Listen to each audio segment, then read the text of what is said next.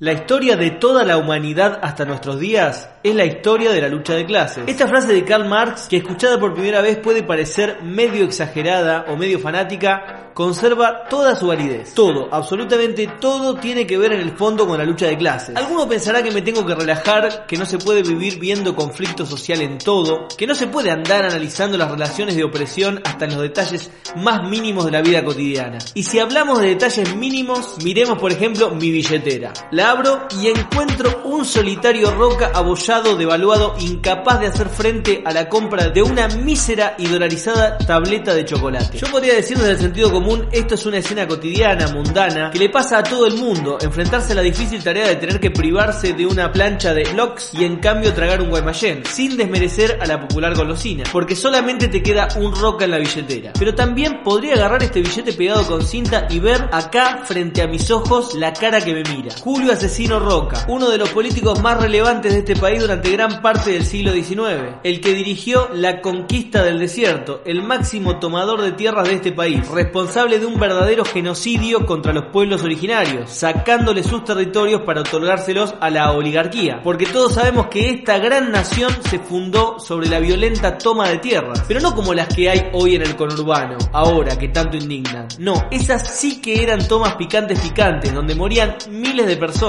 Eso era violencia. El objetivo era despojar a los pueblos que las habitaban para poder desarrollar la agricultura, la ganadería y los grandes negocios de los propietarios cuyos apellidos hoy todavía siguen muy presentes en la política nacional. Los dueños de este país están tan agradecidos con el máximo tomador de tierras de la historia argentina que en honor a él bautizaron una línea de ferrocarril, una calle en cada ciudad del país y hasta una localidad en la provincia de Río Negro. Además de monumentos, bustos y, como dijimos, poner su cara en el hoy devaluado billete de 100 pesos, pero que durante varios años fue el billete de máxima denominación de la moneda argentina. Con ojos muy diferentes se mira a las familias sin casa, sin oportunidades y sin futuro que se organizan para ocupar tierras. A esos sí que les caen con todo. Primero con el peso de los medios para estigmatizarlos y difamarlos en todos los canales, sean oficialistas u opositores. Con este discurso buscan generar que el que no está desesperado y tiene su propia casa tenga miedo que se la ocupen. Invocan al sacrosanto derecho a la propiedad privada como si vivir en la calle o morir de frío por no tener techo fuera una cuestión secundaria o una elección personal. Los que vimos la televisión esta semana no paramos de ser bombardeados con un discurso de odio que demostró la verdadera grieta que divide nuestro país. Sin vendida de humo ni palabras progres que disimulen, sin lenguaje políticamente correcto ni grandes loas a la sensibilidad social. Lo que dijeron tanto el gobierno de Fernández, Kicillof, Federic y Berni por un lado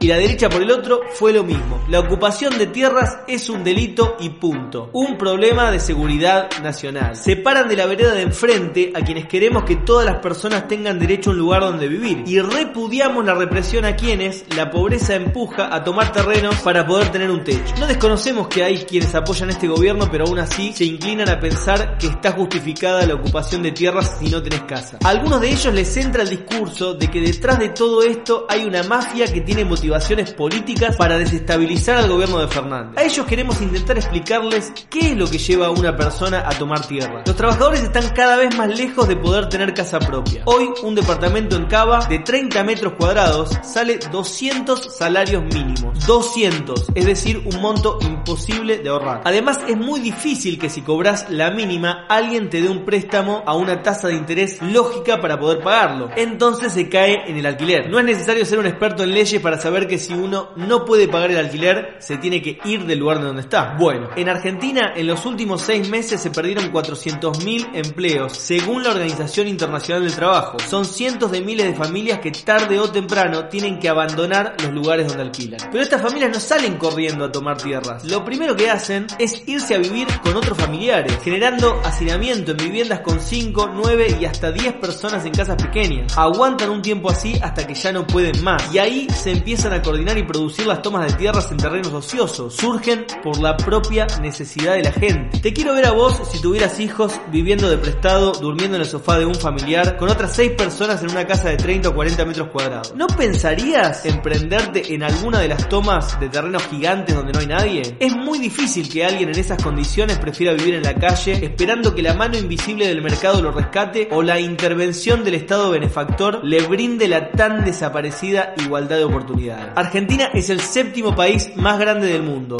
pero el número 31 en cantidad de población. ¿Cómo puede ser que no haya pequeños lotes para las personas que no tienen casa? ¿Habrá algo que defina mejor lo absurdo y cruel de este sistema? ¿Y lo lamebotas que pueden ser los políticos y los medios con los grandes propietarios de este país? ¿Y si hay algo que justifica aún menos el enojo de los medios y cierra la idea con el inicio de este programa? Es que en la Patagonia los que encabezan esta lucha por la vivienda son las comunidades mapuches. Sí, las mismas cuyos terrenos fueron tomados por la oligarquía que hoy a través de los medios de comunicación los llaman delincuentes y usurpadores cuando ellos solo se disponen a recuperar una ínfima parte prácticamente insignificante de todo lo que les robaron. Alberto, Kisilov, Cristina, los progres, los abanderados del pueblo, los defensores de los humildes, lejos de echar a Bernie luego de que se compruebe que el cuerpo encontrado en Villa Mascardi era el de Facundo, le dieron todo su apoyo, financiando su spot vomitivo de campaña e incorporando su agenda de derecha como política oficial. Lindo gobierno progresista en el que Bernie, responsable político del crimen contra Facundo Castro y encubridor bonaerense, es un respetable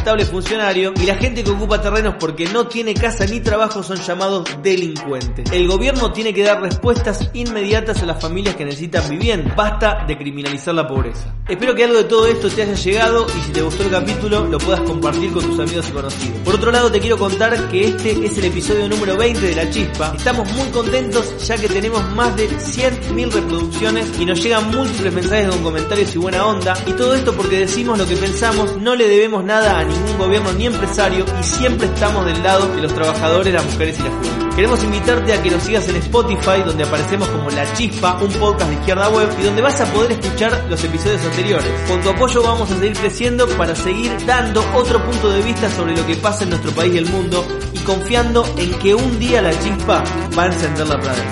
Tú no eres el Mesías, ni nuestro Salvador, tampoco el multiplicador nuestro y la legión romana que desnudó el muñón y la espada sagrada.